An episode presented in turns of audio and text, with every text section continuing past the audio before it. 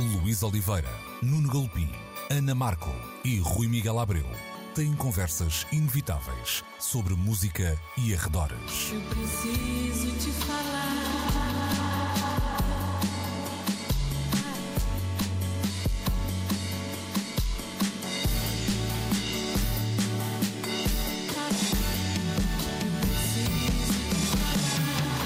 Agora na Antena 3. Precisamos de falar. Muito bom dia, sejam bem-vindos a mais uma edição de Precisamos de Falar, 11 da manhã, domingos, Antena 3, sempre também no RTP Play. Hoje comigo, Luís Oliveira, também com o Nuno Galpim e o Rui Miguel Abreu. Vamos começar por falar de Nick Cave. É evidente que há uma correlação entre criatividade e transgressão. Deus nos ajude se a arte for feita apenas por pessoas virtuosas e cheias de empatia. São apenas duas das frases fortes da entrevista dada pelo músico australiano ao New York Times e um bocadinho em uh, contraciclo, diria eu, Rui Miguel Abreu também. Outra coisa não seria de esperar, uh, vinda de Nick Cave. É verdade, e, e, sabes que é muito curioso porque um, recentemente li uma peça grande, penso que publicada no The Atlantic, uh, da Bjork, em que ela abordava exatamente um, o mesmo assunto. Um bocado por causa desta cultura do cancelamento e de nós estarmos permanentemente à espera que as pessoas sejam a perfeição uh, absoluta um, e, e exigir-se isso aos outros quando muitas vezes nós não exigimos isso a nós mesmos. Um, e, portanto, uh, exatamente como diz Nick Cave, uh, livremos-nos de pensar que só as pessoas virtuosas é que produzem grande arte. Não é assim, porque a humanidade é essa coisa imperfeita um, com que todos temos que que, que, lidar, e eu acho que a, própria obra do Nick Cave reflete muito isso, os abismos da alma, um, a capacidade de superação. Uh, ele, aliás, nos Red Hand Files, ele tem, um, tem muitas vezes uh, falado sobre esse mesmo assunto e de como uh, o Nick Cave do início da carreira já não é o mesmo que, que ele é hoje. Todos nós temos por grande objetivo na vida, acredito eu, um, crescermos irmos melhorando de, de, dia para dia. Portanto, se tudo correr bem, quando o nosso percurso se aproxima do final, estaremos muito mais afinados, refinados, evoluídos do que quando começamos. Uh, e isso não há de ser diferente para os artistas, não têm superpoderes especiais. Uhum. Uh, eu tinha aqui também essa, essa frase da, da Björk, que já vou juntar aqui à conversa, mas uh, no, no caso de, de Nick Cave, aqui também alguém que hum, é já um, um corredor de fundo, isso também de alguma forma legitima para, para ter este hum, discurso. Não é que ele não, não seja passível de ser tido por um artista no início de carreira, não é isso, mas calhar há gente mais disposta a ouvir estas uh, palavras e entregarem-lhe alguma sapiência uh, por ser Nick Cave, e ainda bem que o faz, digo eu. É? Um corredor de fundo que passa por etapas estéticas muito diferentes dentro da sua própria obra e com capacidade para não esgotar na construção de canções a, a, a, a sua também criação de um discurso. É um autor publicado, é um homem com relacionamento com o cinema, seja ele o protagonista dos documentários onde aparece ou uh, em, como argumentista, uh, como vimos, um belíssimo western, não spaghetti, mas um podemos chamar-lhe o Western Canguru, uh, passado na Austrália. o Western Canguru é bom. O filme era magnífico. Uh, é de facto um homem que, uh, década após década, sedimentou um discurso de enorme solidez, como o Rui dizia, com capacidade de olhar para os abismos da própria alma, de olhar o universo ao seu redor, e foram importantes as passagens que ele fez por outros territórios que não aqueles onde nasceu. Ou seja, foi um homem que foi acrescentando mundo em Berlim, no Brasil, no Reino Unido, onde vive há algum tempo. Isto para juntar às histórias do outro lado do planeta de onde ele vem. E de facto, ele sempre soube um, falar, uh, usar os momentos de comunicação uh, com a imprensa como uma expressão de um discurso que progressivamente de década para década, de disco para disco, de livro para livro, foi-nos revelando um pensador. É o filósofo da cultura rock. Uhum. Se o Lou Reed é o grande poeta rock and roll, talvez aqui esteja um dos grandes filósofos nascido dentro da, desta mesma cultura, mas sem a pretensão de o ser. E é isso também que faz dele um ser eh, especial e com o qual várias gerações porque a carreira é longa, foram aprendendo a lidar. Há aqui uma, uma, Perdão, há aqui uma outra frase que eu queria reter. Sou de uma geração em que os músicos tinham a obrigação moral de ofender as pessoas. Uh, isto, é, isto, é, isto, isto, isto, é o filósofo. Sim, é uma provocação também. Há aqui uma frase que eu, uma expressãozinha que eu se calhar retiraria, que é esta ideia do sou de uma geração, para colocar essa, essa questão uh, aqui à, à mesa, vamos eu dizer todas assim. Todas as gerações querem isso. Era aí que eu ia dizer. Ou seja, é ainda esse também o, o uma a obrigação moral, entre aspas, aqui, para, para, as palavras não ganharem um peso também não tem, um, dos artistas. Não, não diria ofender necessariamente, mas chocar se tiverem que incomodar. chocar, incomodar. Senão as coisas não mudam. E de hum. facto é, é, desse choque que há entre o que está estabelecido e que vem de novo e incomoda que as coisas vão avançando e se vão transformando. Não falo apenas de conquistas sociais e políticas, mas das próprias conquistas estéticas. Hum. É, dessa, é desse choque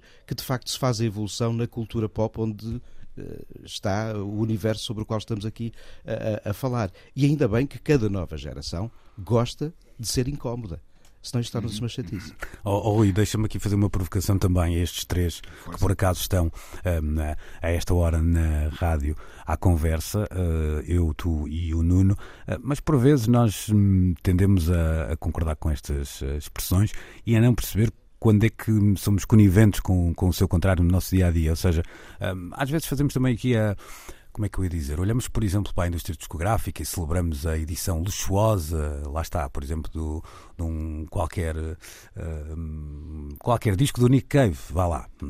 Houve já edições, reedições e reedições. E falamos do vinil que é triplo e que traz um extra, não sei o que e tal.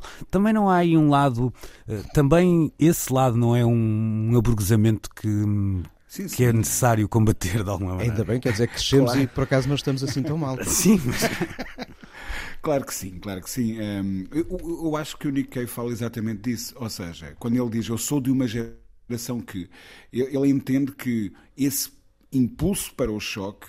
Um, eh, como é que dizer é, é, é, mais forte quando se tem uma determinada idade e depois vamos ficando mais complacentes, vamos ficando mais uh, tranquilamente instalados uh, dentro da própria engrenagem. Se começamos por ser areia em engrenagem, mais tarde de tanto a rodar essa, essa engrenagem transformamos-nos apenas numa, numa parte dessa roda dentada e, e isso é inevitável porque isso também é, é, é, o que determina a natureza humana. Mas há um momento em que é quase um dever moral, de facto, um, um, sermos uh, ofensivos ou chocantes, porque só assim é que as sociedades um, uh, avançam. Uh, muito recentemente eu tinha esta conversa a propósito da história do rock português e penso que isso passou também no Brasil. Uh, eu tenho estado a convite do Nuno a escrever um conjunto de programas que uh, passam pela história da música no Brasil e, e também ali num momento em que havia uma ditadura, como existiu também em Portugal,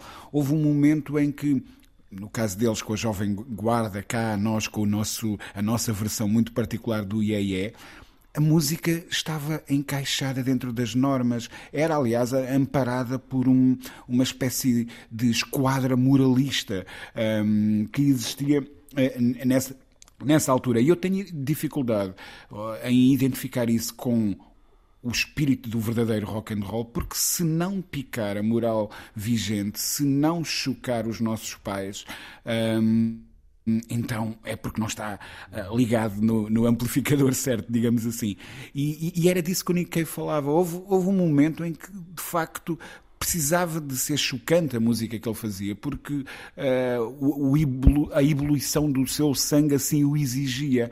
Mas depois, entretanto, o homem cresceu e passou a pensar de outra maneira e a ter outras uh, visões sobre a própria humanidade. Hum. Acho que é isso. É interessante ver também como é que ao longo dos anos a noção de choque ou de incómodo se foi transformando. Se recuarmos é aos anos 50, hum, é o Elvis Presley estar a cantar o Hound Dog e a mexer os joelhos causou um sururu tremendo. Hum. Uns 20 anos mais tarde, uma entrevista no Daytime dos Sex Pistols chegou aos, chegou aos cabeçalhos dos, dos jornais no dia seguinte. As coisas uhum. de facto vão sendo transformadas. Uma entrevista como essa dos Sex Pistols, hoje num daytime televisivo, não causaria de todo o mesmo sururu. Acho que esgotava nas redes sociais, nos comentários no Twitter e afins durante as horas seguintes e amanhã já estávamos a falar de outra coisa. Uhum. De facto, também mudou a forma de chocar e a forma de como os choques têm efeitos sobre o universo ao seu redor. Sim, sim, e até, até uma escrita um bocadinho menos recheada de artifícios e mais naturalista, de alguma maneira, nas uhum. últimas canções de, de Nick Cave, são à sua maneira também um, um contraciclo com a com esse outro lado da, da, da, sua carreira e com algumas coisas que se fazem hoje. Eh, só aproveitar para a piada, que senão eh, ela escapa-se. Hum, as duas únicas boas razões para ver o novo filme de, do Elvis Presley. Sabes quais são, não sabes? Não? Conta-me One for the money, two for the show. Como é, como é óbvio. Uh, vamos só voltar aqui a, a, a Bjork, porque eu acho que há mesmo um ponto que une estas duas uh, conversas uh, e tem a ver a certa altura quando Nick Cave toca também no assunto. Um, que tem a ver com a cultura do, do cancelamento. Ele diz o motivo parece estar parece passar pela justiça e misericórdia, mas as armas que acabamos por usar para tal são eh, a injustiça e a falta de, de misericórdia. As palavras de Bjork uh, diziam que muitas vezes as pessoas, uh, lá está, para, para evoluírem, para perceberem os seus erros, têm realmente que, que errar e ela até entregava, e atenção, porque estamos a falar de alguém que já fez também uh, denúncias para com comportamentos uh, menos próprios na sua carreira, não, não vai há muito tempo, mas ela achava que, sobretudo perante pessoas mais novas, era preciso perceber que às vezes o erro faz parte do, do caminho, não é? E isto parece-me aqui também uma. uma um, que até extravasa um bocadinho o impacto que isso depois tem na arte ou deixa de ter, não, não me parece que seja só aí que, que Nick Cave tenta chegar, mas de facto, quando há uma ideia de cancelamento e de uma, uma vontade de um apagamento total eh, não há qualquer hipótese de regeneração de quem quer que seja.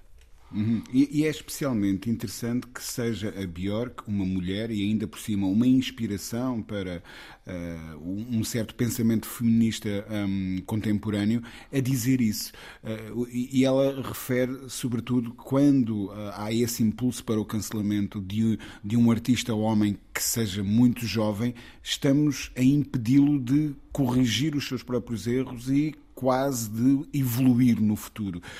que seja uma mulher a dizer isso parece-me hum. de uma generosidade e de uma compreensão incríveis, mas é de facto uma questão muito complexa, muito, uhum. muito, muito complexa, uhum. não é?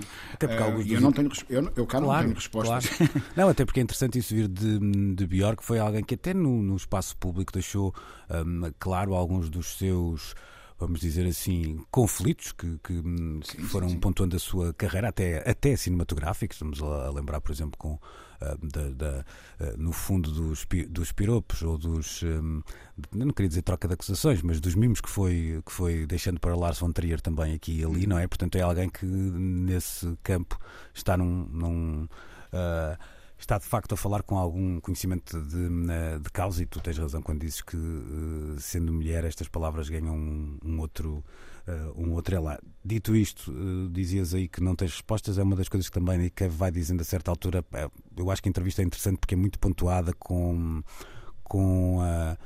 Um travão no moralismo sempre, não é? Esta frase, por isso é que eu comecei por dizer que se calhar esta parte do, da minha geração podia sair, uh, mas toda a entrevista é pontuada com um, atenção, isto é a minha visão, atenção, eu penso assim, mas já percebi que um, quase que também às vezes a, a, pedir alguma tolerância, que é uma coisa, um sinal um bocadinho estranho, não devia ser necessário em 2022, uh, ah, mas Nick Cave, melhor que ninguém, conhece os terrenos que uh, pisa. Nick Cave, então, e a sua longa e interessantíssima entrevista ao New York Times nesta nossa primeira parte da conversa. Fica o convite para o auditório procurar uh, mais a fundo uh, todo este um, trabalho, até porque vale bem a pena uh, passar os olhos pelo, pelas páginas dedicadas normalmente à cultura pop pelo New York Times e não só. Vamos já hum, regressar para a segunda parte do programa. Vamos falar de inteligência artificial. Precisamos de falar.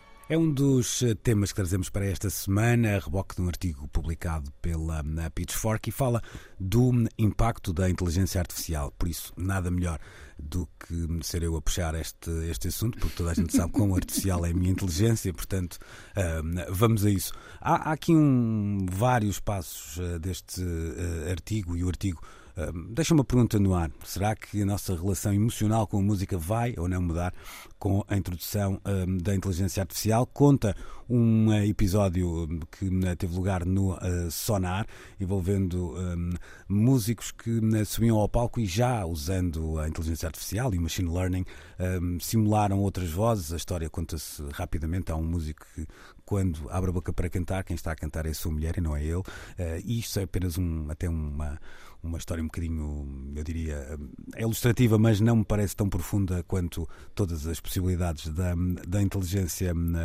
artificial. Rui, vale a pena a gente começar a, a, discutir isto, no, ou seja, preparar o caminho e começar já a colocar as questões da ética em cima da mesa para não sermos atropelados no futuro se calhar mais próximo do que estamos à espera, ou hum, ainda estamos a tentar perceber se isto é para levar a sério ou não é, e não é preciso pôr o carro à frente dos bois?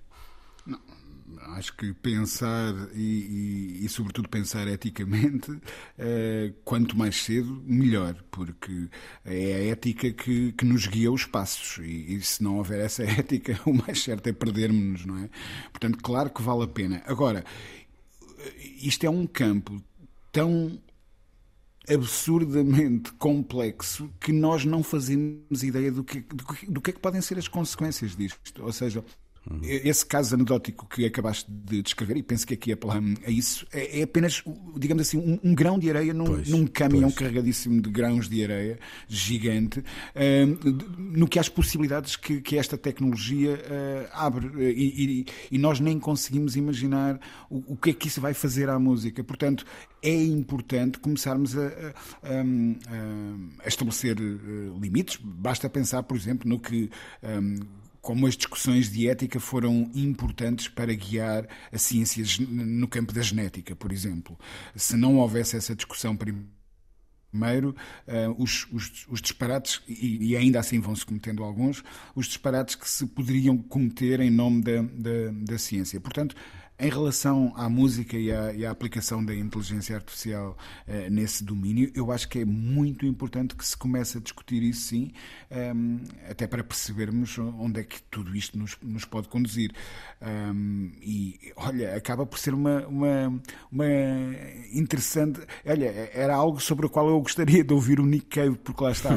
Ele é uma, é uma, é uma pessoa com uma sensação e com uma noção, não é sensação, uma noção de humanismo tão, tão, tão enraizada e tão profunda e tão séria um, que ele certamente uh, andará muito preocupado e, e, intrigado com o que este futuro nos reserva, hum. não é? Mas tu não ficaste com a sensação que, apesar do artigo ter como mote a relação emocional que se tem ou deixa de ter uh, com, com a música, as grandes questões são de facto se essa relação depois não esmorece pelas questões, se calhar, mais éticas, ou seja, uh, de quem é. Uh, ou a quem pertence, melhor dizendo, aquela voz que é hum, robotizada ou feita a partir do machine learning, o que é que é hum, a expressão do eu e o que é que é a expressão da máquina ou até a apropriação uh, da máquina. Ou seja, há aqui questões que me parece que se calhar é na ética que estará depois uh, grande, uh, as grandes respostas para a maneira como emocionalmente nos podemos ligar no que sair, artisticamente falando, da, da inteligência artificial. Só, só pode ser mesmo pois. nesse domínio que está, que está as respostas, porque. Quer dizer, eu, eu nem consigo conceber uma forma uh, em que a emoção um, seja dispensada da nossa relação com, com, com a música. Um, e vamos lá ver, eu, eu sei que há música que eh, puxa mais pela anca e outra que puxa mais pelo cérebro e outra ainda que puxa mais pela, pela lágrima ou pelo coração ou o que seja. Há música muito diferente para um, funções muito diferentes também.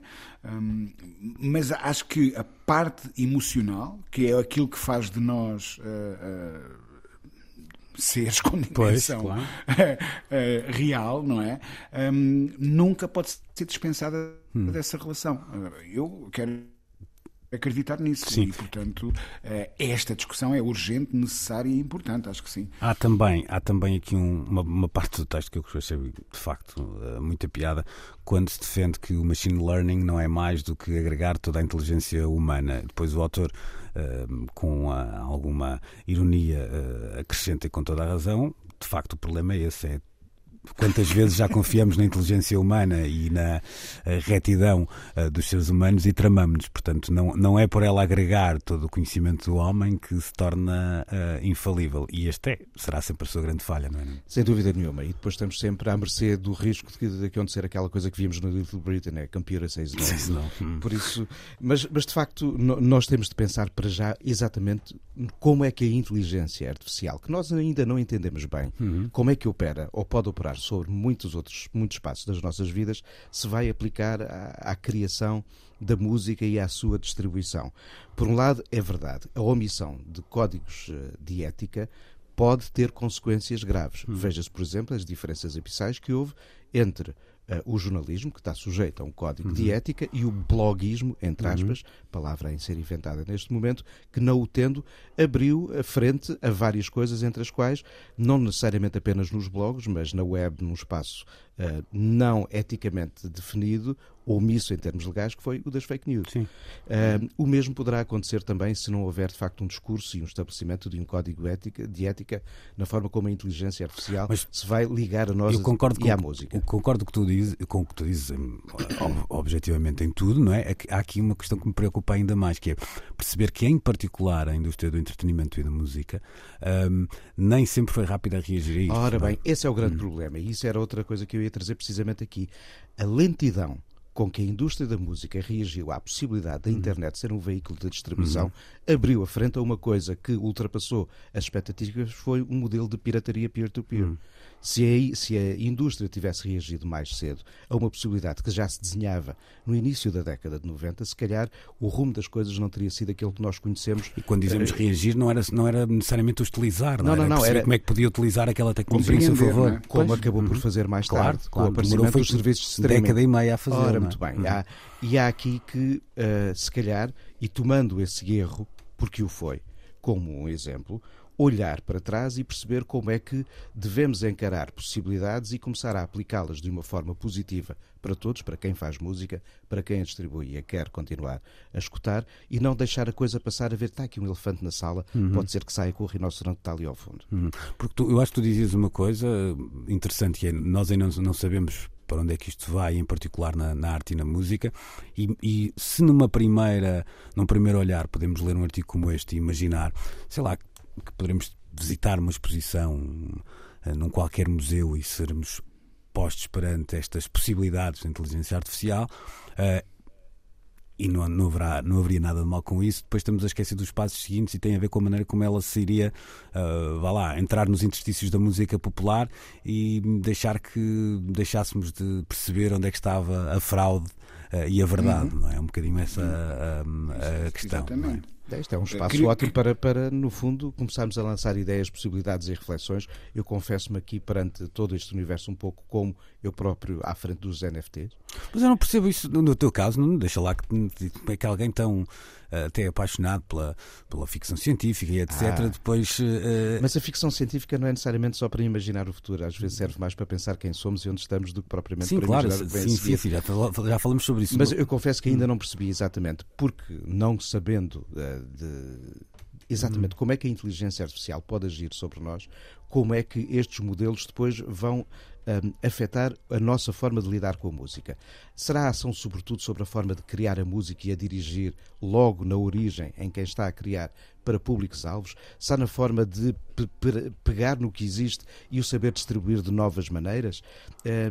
Eu acho que há aqui muitas possibilidades e eu estou em pulgas para ouvir quem sabe falar desta matéria, porque acho que é uhum. eh, decididamente um dos passos seguintes aos quais todos nós que lidamos com música nas nossas vidas devemos prestar atenção. Mas sinto-me a falar um bocadinho de cor. eu acho que Sabe... vamos ter que falar todos de cor, não é? Durante algum ah, tempo. Sim, claro, claro, claro. Hum. claro. Eu, eu, eu, ia dizer, por exemplo, que a mim me assustaria pensar na possibilidade, e o, Luís ainda agora falava uh, em visitar museus, uh, de repente a inteligência artificial poder terminar uh, ou, ou, ou, obras que nunca foram terminadas ou inventar, no, sei lá, eu não quero ver um quadro que, é o, que, o, que o Van Gogh nunca pintou, eu não quero ouvir Tal uma ópera uh, feita a partir do pensamento de, da inteligência artificial um, sobre a obra do Mozart e de repente uma obra que o, que o que o Mozart nunca escreveu, mas que fosse feita à maneira de, sei lá, e eu acho que se calhar estou a dar exemplos de corococó, digamos assim, quer dizer que Mas faz sentido. Os que temos agora também. Já, é? houve, já houve esse tipo de ações de alimentar uma fonte pois. informática, um cérebro cibernético com informação sobre como é que este pintor, ou este compositor, ou este autor costuma fazer uhum. as coisas, criam-se algoritmos e sai uma obra. Mas não é uma obra de arte. E aí, lá está, é a tal criação de, uma, de um pensamento ético sobre onde é que estão as barreiras, onde é que estão as fronteiras.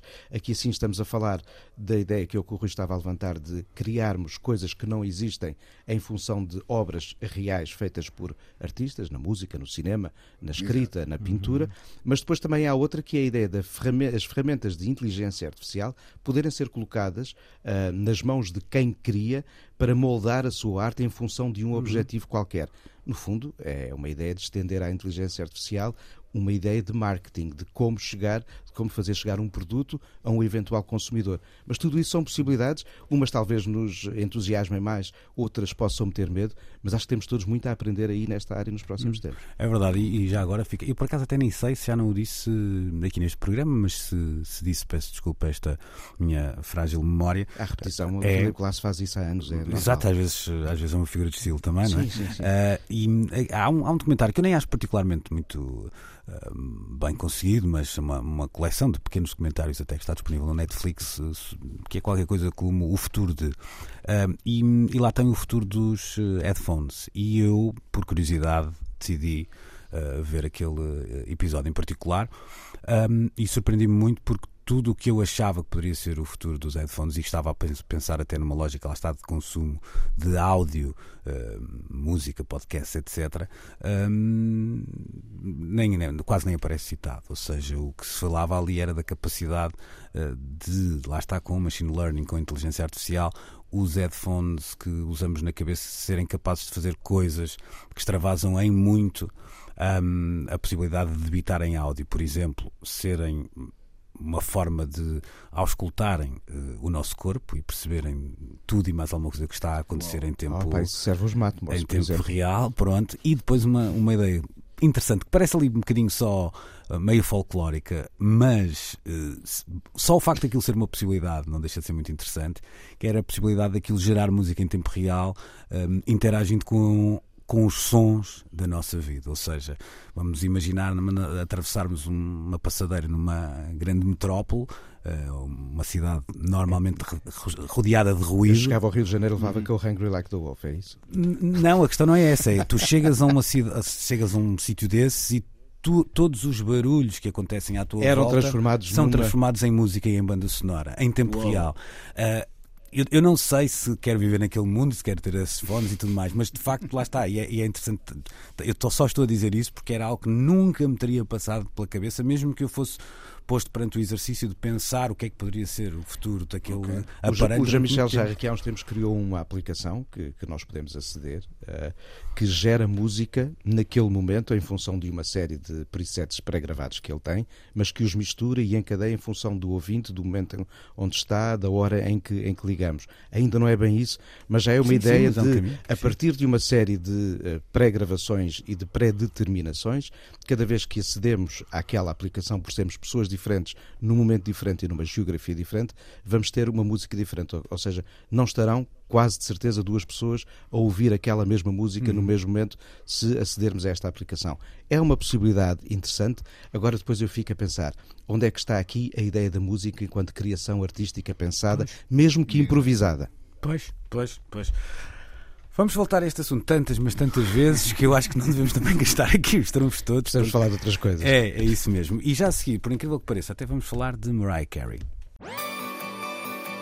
Precisamos de falar Someone's Ugly Daughter. É o álbum perdido de Mariah Carey, inspirado pela música das L7 ou uh, dos uh, Green Day, e será agora reeditado um trabalho que viu primeiramente a, a luz do dia em meados da década de 90, sob o nome Chic, e em que um, na altura não era assumida a presença de Mariah Carey, parecia só como uh, segunda voz. Eu só tenho duas questões sobre uh, este assunto. Só. O Rui está-se a rir, eu não sei porque já está a adivinhar alguma delas, mas. Não, não, não estou a adivinhar, mas que, bora lá. Não, não, não, não, nenhuma delas traz nenhuma, nenhuma maldade. Uh, e vou, vou já colocar as duas, vocês darão a vossa a vossa visão, juntando então estes dois assuntos. Nuno, uh, isto acontece em 2022 porque hoje Mariah Carey pode, e, e há um, de alguma forma uma carreira feita que, Claramente. ok, isto também não nos diz alguma coisa sobre 1995, no sentido de ser uma altura em que as águas estavam muito afastadas e era impossível a uma artista como Mariah Carey, uh, com a base de fãs que tinha, uh, dar um tiro ao lado e fazer um disco que tivesse outras referências, outras uh, maneiras de se expressar. O mundo estava mais dividido nos consumos em 1990 e qualquer coisa que seja. Pois. De facto, acho que uma das conquistas da, do século XXI, e tem a ver com a internet, e a dispersão dos gostos e a possibilidade de os misturarmos, nesta altura havia claramente famílias eh, que, eh, e não estou a falar das famílias de pais, filhos, avós, tios, não, grupos de gente, tribos que eh, aderiam a este som, aquele ou aquele, e o rótulo na testa era um caminho mais ou menos apontado, sob o risco de, às vezes, um passo em falso ser algo que, como sugerias e bem, Luís, eh, poder ser altamente nocivo para alguém com a dimensão de uma carreira, como era já nessa altura, e naquele caminho uma Mariah Carey. Se ela estava a ouvir L7 in Green Day, é natural. Uh, se há características marcantes no som até com dimensão mainstream da década de 90, foi a chegada a este patamar de grande popularidade, um pouco pelo impacto de Nirvana, depois Pearl Jam, Smashing Pumpkins, Alice in Chains e não só, Green Day também, uhum. as L7 também, este som de repente estava na ordem do dia, ou seja, não era preciso ter apenas nascido naquele universo para ter consciência de que ele era um espaço. Para alguém com gosto da música, uh, que Mariah Carey já tinha, isto podia parecer algo como uma carta fora do baralho. Seria uma tentativa de experimentar algo diferente? Seria um teatro de algo que ela não era? Não sei. Eu quero agora escutar o disco para perceber que verdades ali estão, porque podem estar ali algumas uhum. verdades. A ideia mais errada que há é de que um músico, um artista, quem quer que seja, só pode fazer aquilo pelo qual é conhecido. Às vezes há uh, talentos escondidos e gostos desconhecidos dentro dos desejos de qualquer um. Hum. Dito isto, Rui, hum, queria também ouvir a tua opinião com, com aqui uma nuance, ao que o, ao, não é uma nuance, adicionando algo que o Nuno dizia, que é, não é por estarmos em 2022 hum, que vemos artistas, em particular os que têm muito a perder, hum, a estarem dispostos a perder isso ou a arriscarem desta, desta forma. Ou seja, de facto, nós hoje vemos uma proliferação de projetos paralelos muito uh, significativa, mas poucas vezes associados a, a, blockbusters. Ou seja, aí continua a haver uma ideia de jogar pelo seguro uh, muito vincada. Daí uh, a forma como os YouTube arriscaram quando mudaram da fase Ham uh, e, e, do Joshua Tree para o Achtung Baby. Hum. Uma mudança em alguém com este calibre, com este patamar de popularidade, poderia ter corrido bem ou muito mal. Hum. Uh, isto, isto pensando Sim. como era a maneira das coisas funcionarem nos anos 90. Sim, embora aí eu acho que até houve mais uma, uma evolução do ponto de vista. Uma evolução está, está a dar uma carga demasiado positiva ao que eu quero dizer. Ah, claro que há um risco, mas não é um. Não é só. Não é uma ruptura. Sim, total, sim. e não é até a ideia de às vezes um. E se eu me divertisse a fazer outra coisa que sim. também gosto e que não sei o que. Isso está lá. Pois, isso está lá pois. dentro do Artung Baby. Rui. Não, uh, Tens toda a razão, quer dizer, esse tipo de liberdade criativa não é muito permitida a quem se encontra no, no, no topo da pirâmide. Uhum. As pessoas eh, ficam presas a uma fórmula, ficam presas a uma imagem, ficam presas a uma direção uh, estética e raramente se perdoa. Uh, Pense-se no Paul McCartney, que teve que criar um, um, alter ego mais ou menos secreto a dada altura para experimentar fazer música eletrónica. Por exemplo, acho que se chamava Fireman, uh, se não me engano. Hum. Era algo assim. Um, e, e, outros artistas que sempre que dão esses passos que ditam as regras, não são compatíveis com o seu posicionamento, seja ele artístico ou, ou, ou de outra ordem, hum, normalmente é preciso envolver esses espaços em algum secretismo. E a indústria, sobretudo esta mais de cúpula, não costuma ser muito uh, meiga com quem tem é, é, esses. Uh, uh, como é que como é que eu posso dizer, esses arrojos, não é? Esses, esses impulsos para, para fazer diferente de repente. Hum. Agora, se calhar foi isso. Eh, agora que penso nisso a propósito da Mariah Carey e das L7, será que a, a Madonna e os Sonic Youth só não fizeram um disco porque, exatamente porque esse pensamento imperava. Eh, eh, achava-se, não, não, estes dois mundos não se podem cruzar. É que os Sonic Youth, a dada altura, quando fizeram aquele projeto Chic on Youth, hum, acho que o fizeram a partir de um, de um ponto de vista de sincera admiração por. Uh, não é? E, e, se esse cruzamento na altura não aconteceu, hoje, hoje vemos esse tipo de coisas a acontecerem numa, vá, numa zona intermédia da música pop com muito mais uh, facilidade. Ainda assim, quando subimos uns degraus e, e, vamos para aquela zona mais estratosférica da fama, normalmente isso não acontece. Portanto, é. eu, tam eu, também quero ouvir uh, Mariah Carey em modo L7. Naturalmente, naturalmente. Vamos ficar à espera então dessa reedição. Não vou prometer que fazemos aqui uma sessão de escuta do disco de uma ponta à outra, porque acho que ninguém merece. Um react. É? exato, um react, exato, exato. Fazemos tudo, aliás, o unboxing e o react aqui tudo uh, em, tempo, em tempo real. Ficamos por aqui no que a Mariah Carey diz respeito e voltamos já a seguir para a derradeira parte deste Precisamos de Falar. Precisamos de Falar. Voltamos a um dos artigos uh, recentes da Pitchfork, desta vez para falar uh, do streaming, de Woes of Streaming, é assim uh, o que o título nos propõe. E, um, Rui, este também é um assunto que já temos trazido aqui noutras vezes. Eu acho que há aqui uma outra nuance que me interessa um, relevar e tem a ver com uma, uma ideia hum, que me parece que é, de alguma forma, não apenas da música. Ou seja, a certa altura o texto fala que a verdade é que quando pagamos um serviço como uh, Spotify, Apple Music ou Tidal, não estamos tanto um, a pagar pela possibilidade, ou, ou, seja, pela música que vamos ouvir, mas pelo um, potencial de toda a música que temos para ouvir. Isto acontece em diferentes áreas hoje da nossa economia, essa ideia de pagar potencial. Um, e parece-me que chegar à música neste, neste contexto não é assim grande, grande novidade. Mas se calhar é uma, uma consciência que só ultimamente temos, ou seja, perceber que é pá, de facto há ali um oceano e nós damos sempre um mergulho nas mesmas praias, não é? Mas sabes uma coisa? Eh, são questões que nós vamos levantando, mas que na verdade sempre foi assim. Ou seja, eh, eu ainda hoje há certos jornais que compro só por causa, às vezes, pela secção de cultura ou outra qualquer, ou às vezes até só para ler um determinado jornalista ou um determinado autor que publica nessa, nesse jornal ou nessa revista.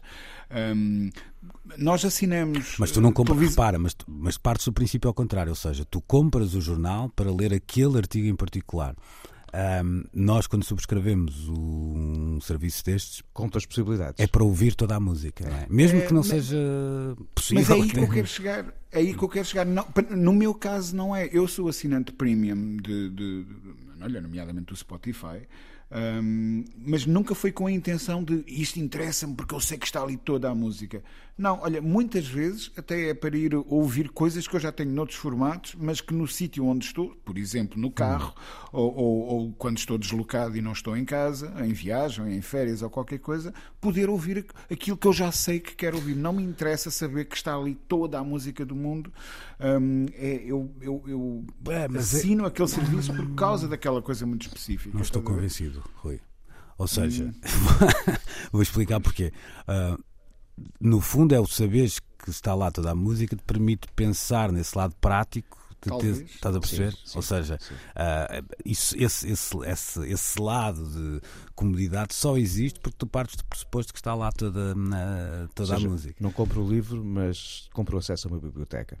Pois, hum. pois. Este, este, é um dos lados do, uh, do texto. Mas nós compramos os livros. Sim, tá, lá está.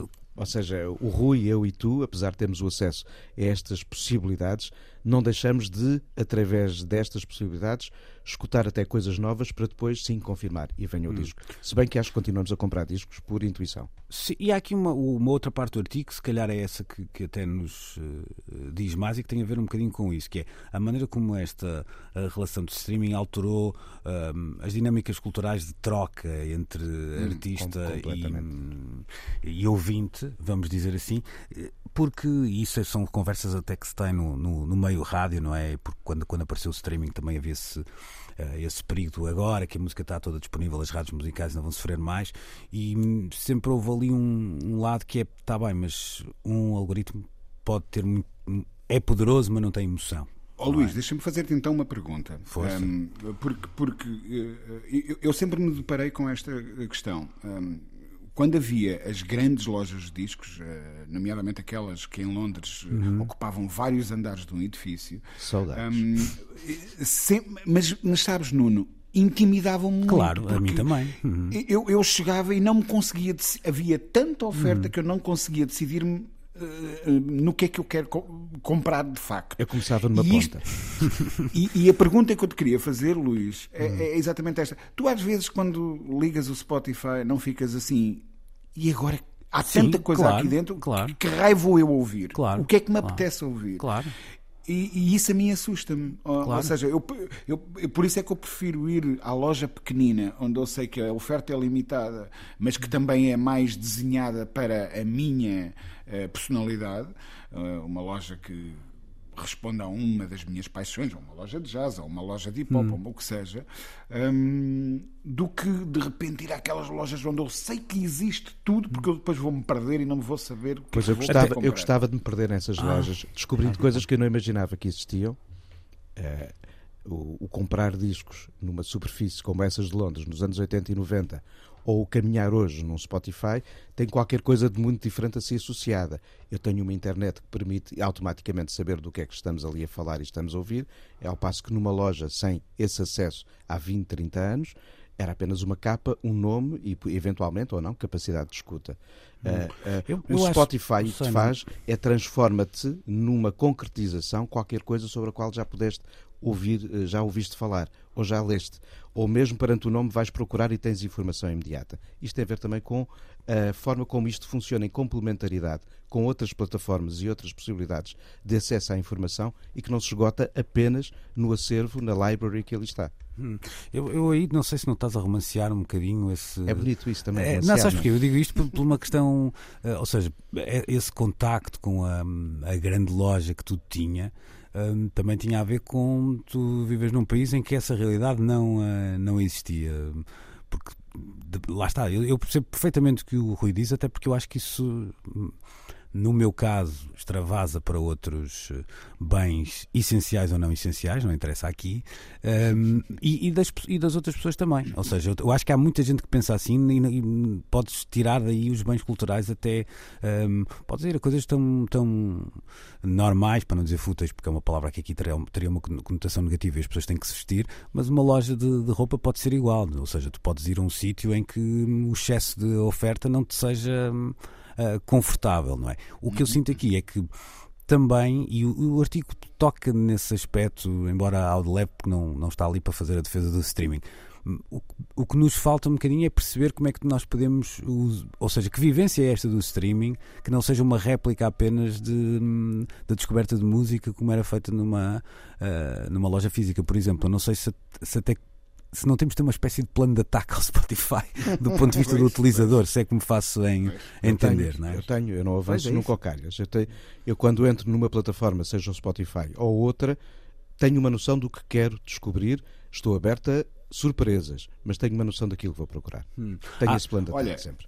Sabes uma coisa? Lembraste-me agora, porque estava a pensar eh, que tu não és escravo do algoritmo e de repente lembrei-me como é que ainda ninguém fez uma versão da, da Grace Jones do Slave, Slave to, to the Algorithm. algorithm. Claro, está, Epá, está, era a lindo, prometer, é, está a prometer. Só para terminarmos e, e, ainda para ficarmos neste um, assunto, há uma parte do, do, do artigo também que fala de uma espécie de lado meio intrusivo, embora eu acho que aqui a palavra até é um bocadinho pá, se calhar exagerada, mas também de algumas destas propostas. Ou seja, nós aqui também já falamos disso, a maneira como canções, artistas, etc., nos são um, propostos, vou colocar assim a questão, nas plataformas de streaming, e aí eu tenho que fazer aqui o papel de advogado do diabo. Eu não sinto que seja assim tão diferente.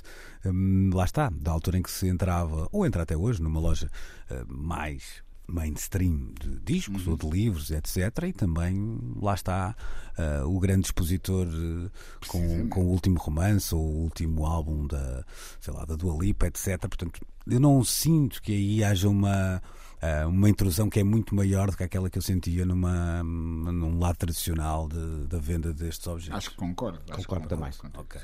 Portanto, Estamos todos a cortar na hora do almoço. Nem tanto ao mar, nem tanto à terra, não é? Exatamente. É ok, então ficamos por aqui esta semana. Estaremos de regresso de hoje a oito dias. Até lá, já sabem, podem ouvir o programa no RTP Play, podem também subscrever o podcast. Depois do meio-dia na três, fiquem na companhia do Pedro Costa. Ele avança novamente pelos trilhos do Coyote. Bom domingo, boa semana. Luís Oliveira, Nuno Galpim, Ana Marco e Rui Miguel Abreu têm conversas inevitáveis sobre música e arredores. Eu preciso te falar.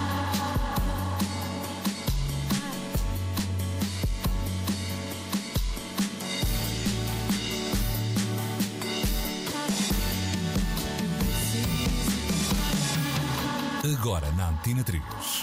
Precisamos de falar.